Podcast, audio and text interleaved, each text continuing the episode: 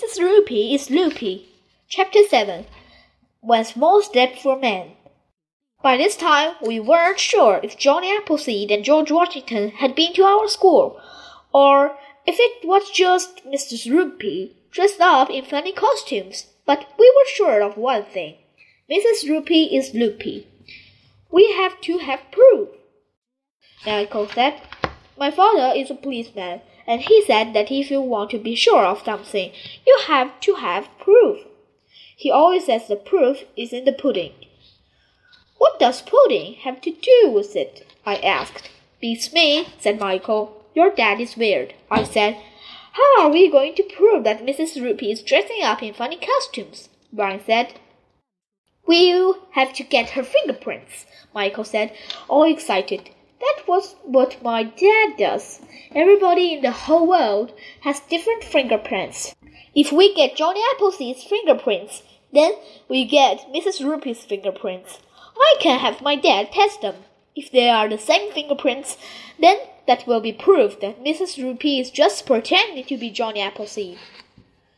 Me and Ryan agreed that Michael was a genius. The next time we had library, we brought a juicy box to us, so we could get Mrs. Roopy's fingerprints. But when we came into the library, all the lights were out and the shades were down. It was really dark. At first, we thought the library was closed. Then we heard a noise. It came from the top of the tree house. We all looked up. Somebody was coming down the ladder. Whoever it was had on a spacesuit and was moving in slow motion. Some music began playing over the loudspeaker.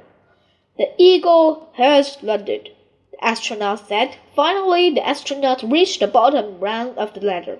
It was hard to see. A face through the plane's helmet. It got to be Mrs. Roopy, Andrea said. I'm not Mrs. Roopy, the astronaut said. My name is Neil Armstrong. This is 1969. I am about to become the first human being to set foot on the moon. Slowly, Neil Armstrong put one foot on the floor of the library. That was one stone step for a man, but giant leap for mankind, he said. We tried to convince Neil Armstrong that he was really Mrs. Roopy dressed in a spacesuit, but he kept saying he had never heard of anyone named Roopy. Neil Armstrong spent the rest of the period showing us books about the moon and the sun and the stars and outer space. It was almost not boring, but not quite. Would you like some juice, Mr. Armstrong? Michael asked, holding out the juicy box. No, thank you, Neil Armstrong said. I've got to be the getting back to Earth now, and I believe you have to go back to Mrs. Daisy's class. Then he climbed up the ladder and into the treehouse. Michael was disappointed that he didn't get Neil Armstrong's fingerprint.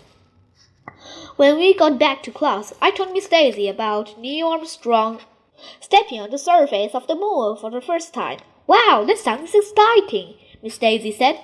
Do you still think books are boring, AJ? Yes, I said.